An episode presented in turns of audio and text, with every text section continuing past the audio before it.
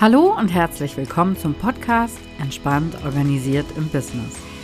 Hier geht es um dich, dein Business und um alles, was dich dabei unterstützt, im Business entspannt organisiert zu sein.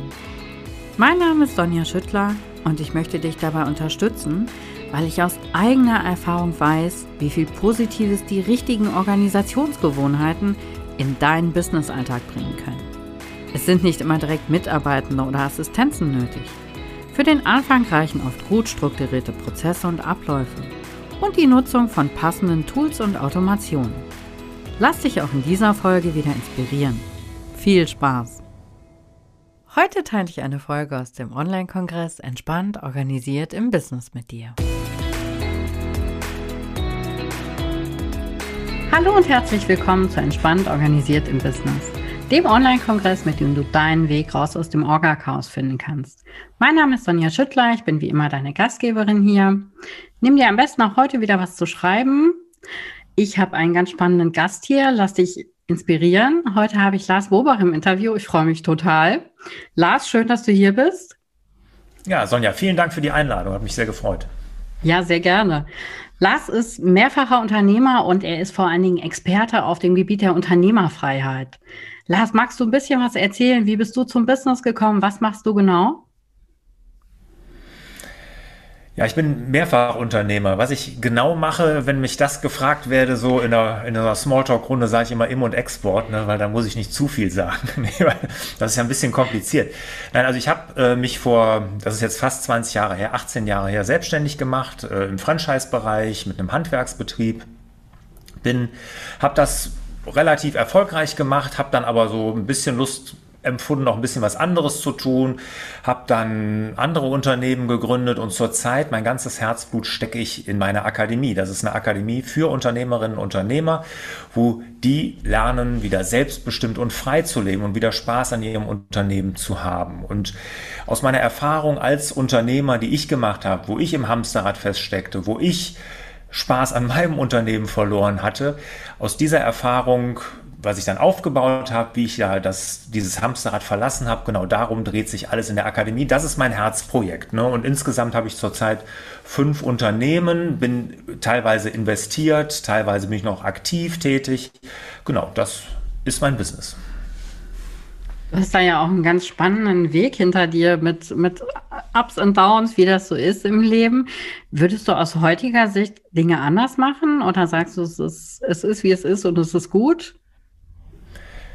Also genau, ich, es ist wie es ist und es ist gut. Ne? Klar gab's äh, Niederschläge, Niederlagen, Herausforderungen zu meistern und man hat auch irgend, überall nimmt man natürlich Learnings mit, was man irgendwie anders machen würde in Zukunft. Aber wenn ich auf mein Leben gucke und, und gerade was das Business auch angeht, kann ich sagen, es war alles gut, genau dafür, sonst, sonst wäre ich ja nicht der geworden, der ich jetzt bin. Ne? Und für alles war es irgendwo, irgendwie ein Stück weit war es gut, dass es so gekommen ist. Klar würde ich jetzt im Nachgang betrachtet, gerade zu Anfang meiner Selbstständigkeit, ne, nicht so das totale Ungleichgewicht zwischen äh, meinem privaten und meinem geschäftlichen Leben mehr zulassen. Das würde ich sicherlich anders machen. Ne? Aber dadurch, dass ich es jetzt einigermaßen im Griff habe. Das hat auch viel damit zu tun, dass ich es mal nicht im Griff hatte. Ne? Also auch das ist eine Entwicklung gewesen. Ne?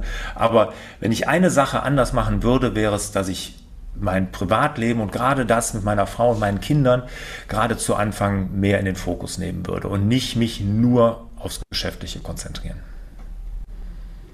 Ja, aber wie du schon sagst, man, man wächst ja auch dabei. Ne? Die Erfahrungen, die ich mache, daran wachse ich ja, da kann ich was draus lernen. Genau. Und bei dir geht es ja auch ganz viel um das Unternehmerfreiheitspuzzle aus den vier Teilen. Magst du uns da so ein bisschen was drüber erzählen, was das für vier Teile sind?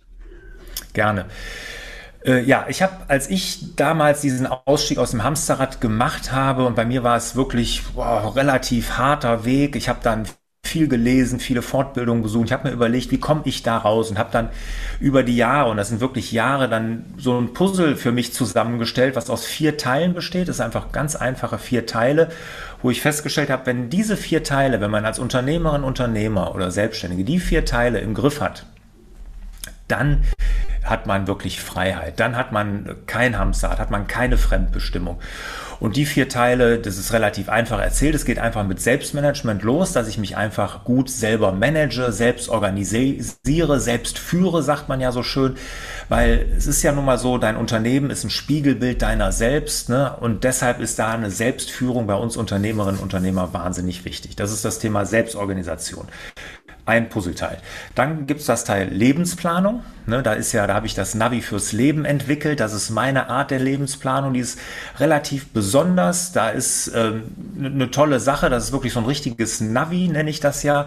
Das heißt, ich gehe auf 30.000 Fuß Höhe, ich trete mal auf die Bremse und gucke mir mein Leben mal von oben an. Was wir uns alle irgendwo ja mal wünschen, ne? dass man mal sagt, Moment mal, ist alles so schnell. Ich möchte jetzt mal ganz kurz Luft holen, mal gucken, wo bin ich denn jetzt hier überhaupt? Und da habe ich mir ein Konzept überlegt, was relativ gut funktioniert.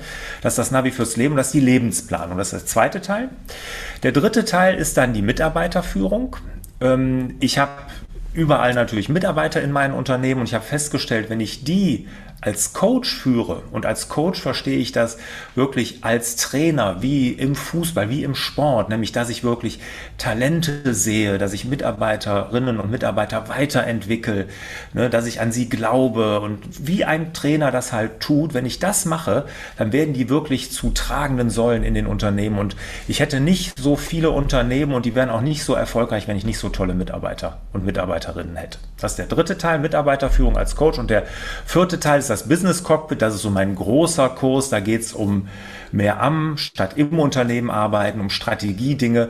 Und das ist dann auch nochmal wichtig, weil viele mittelständische kleine Unternehmer, das sind, ist genau meine Zielgruppe, ne, die haben sich über die Jahre so einen richtigen Bauchladen aufgebaut. Ne. Das ist, also sie haben wenig Nein gesagt, sind jeder Möglichkeit, die es da gab, hinterhergelaufen, kenne ich nur zu gut, habe ich auch gemacht. Und dann sammelt sich so ein Bauchladen an und der hält einen auch im Hamsterrad gefangen. Ne? Und äh, da einfach mal strategisch dran zu gehen und dann mehr am statt im Unternehmen zu arbeiten, das ist der vierte Punkt. Also es geht um Selbstmanagement, Lebensplanung, Mitarbeiterführung und die Strategie. Spannend. Mhm. Und aus deiner langjährigen Erfahrung raus, glaubst du, das ist für jeden was, Unternehmer, Unternehmerin sein oder ja nicht? Gute Frage, die habe ich mir auch gerade stellen müssen. Ähm, in einem meiner Unternehmen muss ich das auch gerade hinterfragen, ob ich da mit jemandem zusammen bin, der, ob der so Unternehmer ist. Ich glaube, nein, es ist nicht für jeden etwas. Ne? Also Unternehmerinnen, Unternehmer sind wir alle, wir unternehmen gerne Dinge, aber wirklich dann diesen, dieses Wagnis, ne? die, dieses, die, diese Risiko zu gehen, das ist nicht für jeden was. Ne? Und das ist ja auch überhaupt nicht schlimm. Ne? Und das heißt ja nicht, das unterteilt die Menschen ja nicht in gut und böse oder gut und schlecht oder so. Überhaupt nicht, sondern man muss für sich das, und ich hatte das schon seit meiner Kindheit in mir, dass ich das machen wollte. Und ich bin wirklich Unternehmer aus Herzblut. Für mich ist Unternehmer sein der geilste Job der Welt und der sinnvollste Spaß überhaupt, den es gibt. Deshalb für mich ist es was, aber ist er garantiert nicht für alle. Glaube ich nicht. Mhm. Und ähm, du hast ja auch ein Buch geschrieben, die sieben Geheimnisse erfolgreicher Unternehmer. Jetzt muss ich selber mal meinen Spickzettel schauen. äh, in Anlehnung daran, was, was bedeutet für dich Erfolg? Ja, sehr gute Frage, Sonja. Die, ja, das fragt man sich natürlich, wenn man so ein Buch schreibt, ne, erfolgreicher Unternehmer, was ist denn das? Da muss man sich natürlich darüber Gedanken machen, was ist denn Erfolg überhaupt?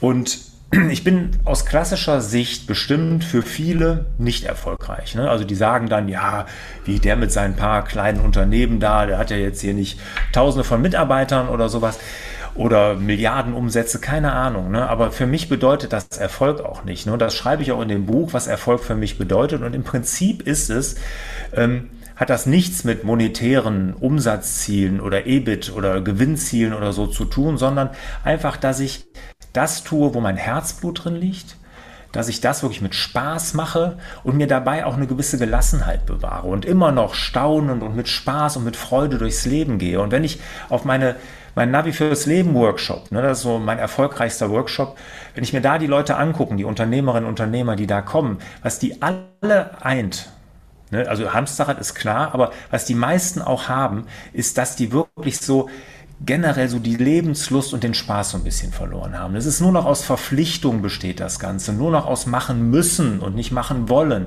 Und für mich ist Erfolg jemand, der machen will, ne, der richtig Spaß dran hat, was er tut. Und das hat viel, viel mit Erfolg zu tun. Finde ich, finde ich eine total schöne, schöne Sicht auf die Dinge, weil ich, ich finde das auch sehr wichtig, dass ich Spaß bei der Arbeit habe. Wenn ich nicht morgens gerne aufstehe und weiß, ja, ich mache das, was ich jetzt mache, mache ich total gerne, dann äh, kann ich es auch lassen, ne? Ja, aber du glaubst gar nicht, wie viele Unternehmerinnen und Unternehmer da draußen sind, die genauso gestartet sind, wie du es sagst, aber die über die Jahre dann wirklich den Spaß verloren haben. Ne? Und, und, und auch irgendwie auch die, die, diese, die, die innere Beziehung zu, zu, zu der Lust, die man haben kann, ne, verloren haben. Weil es ist wirklich dann nur noch aus Fremdbestimmung und machen müssen ne, und so ein Zwang dahinter. Und das ist nicht schön. Hm. Gibt es denn, gibt's denn bei dir im Business auch noch so Momente, wo du denkst, äh, warum habe ich das getan? Ist das wirklich was für mich? Ist das wirklich mein Weg, der richtige Weg? Ja gut, ich sag mal, Zweifel hast du immer. Ne? Also ich, ich zweifle auch manchmal an mir, an meinem Tun, an meinen Entscheidungen. Klar, Zweifeln gehört für mich zum Leben dazu. Das ist aber auch nicht schlimm. Das ist eigentlich auch gar nicht verkehrt. Richtig stark gefragt habe ich mich das natürlich, als ich so im Hamsterrad feststeckte. Ne? Als ich gemerkt habe, was das für was mich das kostet, das Hamsterrad, ne, wo ich dann festgestellt habe, ähm, welchen Preis ich zahlen muss, um Unternehmer zu sein. Das war ja bei mir dieser Wasserkastenmoment, ne, da habe ich einen TEDx-Talk drüber gehalten, das steht auch in meinem Buch, möchte jetzt gar nicht näher drauf eingehen. Das war aber für mich so der eine Tropfen, der das fast zum Überlaufen gebracht hat. Und, und da habe ich mich ganz konkret gefragt, ist mir das Unternehmersein diesen Preis wert, dass ich nicht mit meiner Familie mehr viel Zeit verbringe, dass ich, wenn ich Zeit verbringe, nur physisch anwesend bin, aber mit den Gedanken ganz woanders. Ne? Und da habe ich mich dann wirklich gefragt. Und, und das war so der Moment, wo ich gesagt habe, es muss sich was ändern. Und ich habe festgestellt, es kann sich was ändern. Und es hat sich ja auch was geändert. Aber zurzeit bin ich relativ gesettelt, aber Zweifel habe ich immer wieder. Klar. Hat jeder Mensch. Das zeichnet ja, uns ja, glaube ich, aus. Ich glaube, gerade für, für, wir sprechen ja jetzt gerade die Menschen an, die sagen, äh, ich will jetzt vielleicht gründen oder ich habe gerade gegründet oder ich stecke eben in diesem Hamsterrad fest, wo ich gerade nicht rauskomme. Und ich glaube, für dieses ja. schön zu hören, dass auch jemand, der eigentlich sagt, ich, ich bin erfolgreich in dem, was ich tue, weil ich tue, was ich liebe, dass der aber trotzdem auch immer noch sagt, ja, es gibt so Momente, da funktioniert eben nicht alles ganz rund und das ist auch normal.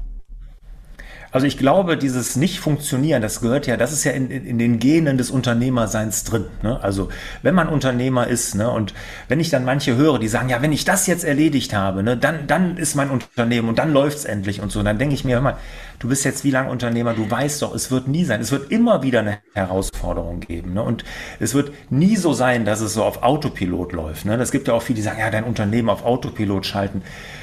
Man kann viel automatisieren, man kann sicherlich auch dafür sorgen, dass es ruhiger läuft, aber ohne Herausforderung ist, geht Unternehmer sein nicht aus meiner Sicht.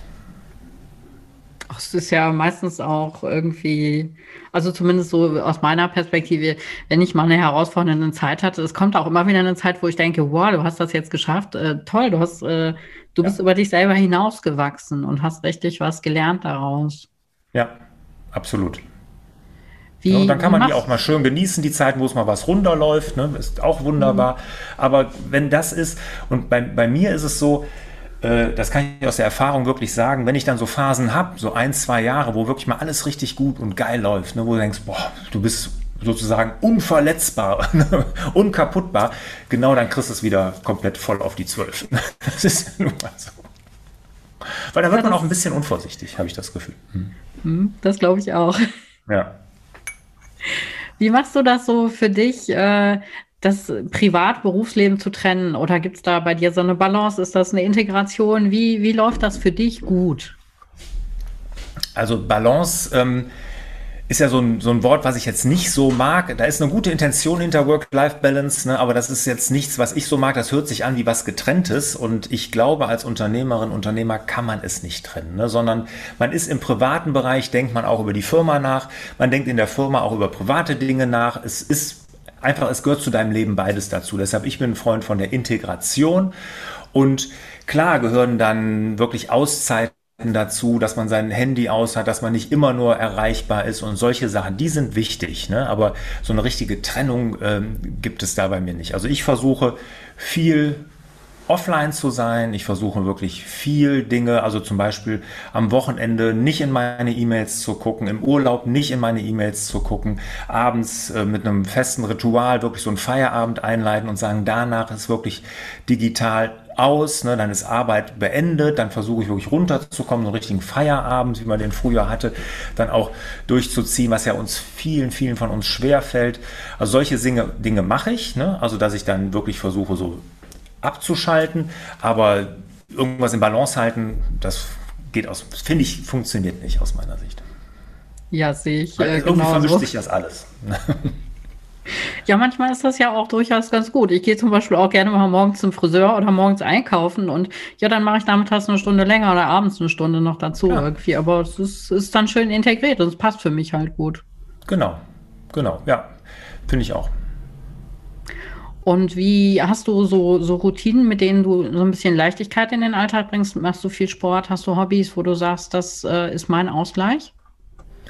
Ja, also mit Routinen, genau, das ist, es geht morgens los beim Aufstehen eine Morgenroutine. Ich meine, wie wichtig das ist, das muss ich dir nicht erklären.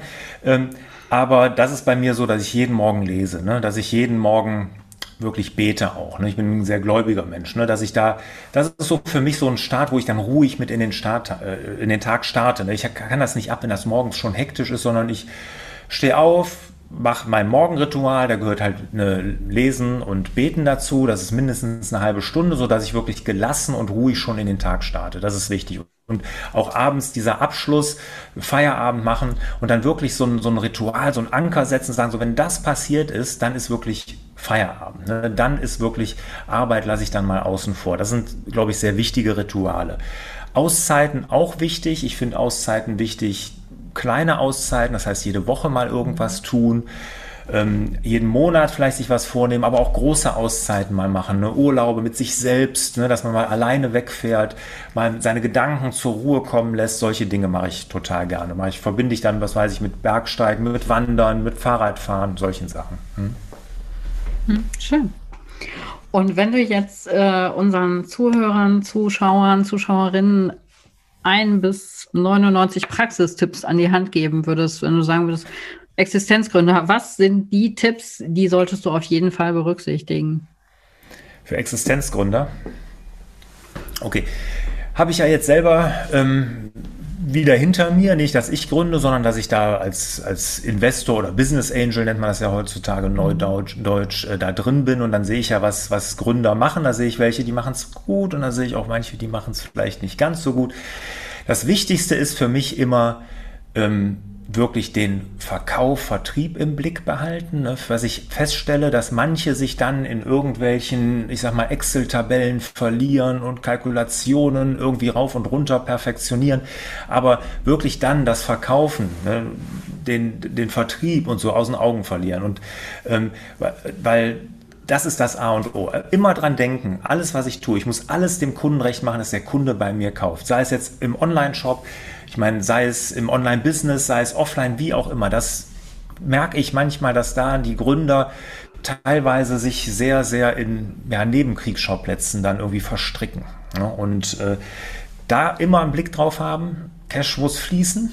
Und genau der zweite Punkt geht auch dahin, immer Liquidität vor Rentabilität, immer gucken, dass das Konto so ist, dass man liquide ist.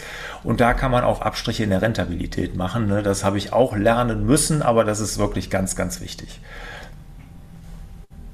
Ja, spannend. Schön. Ja, lieber Lars, letzte Frage. Wenn du jetzt eine Sache hättest, wo du sagst, äh, das möchte ich der Welt mal hinterlassen, das wäre mir auf jeden Fall wichtig. Hast du da eine Sache? Ja, klar. Unternehmer sein ist der geilste Spaß der Welt. Schön. Ja, das sind. Das, äh, das, das ist so. Also für mich gibt's äh, ist nicht nur der geilste, es ist der sinnvollste Spaß der Welt. Ich sag mal, wir stehen vor so vielen Herausforderungen, ne? wir als Welt wir als Gesellschaft. Und ich bin der felsenfesten Meinung, ohne Unternehmer, und das müssen jetzt keine Firmengründer oder sowas sein, aber Leute, die was unternehmen, die was anpacken, die was angehen, ne? ohne die werden wir die ganzen Herausforderungen nicht lösen. Da brauchen wir Leute, die mutig sind, die ins Risiko gehen, ne? die Visionen haben. Und das sind Unternehmerinnen und Unternehmer und die brauchen wir. Und deshalb ist Unternehmer sein nicht nur der geilste Job der Welt, es ist der sinnvollste Job Schön.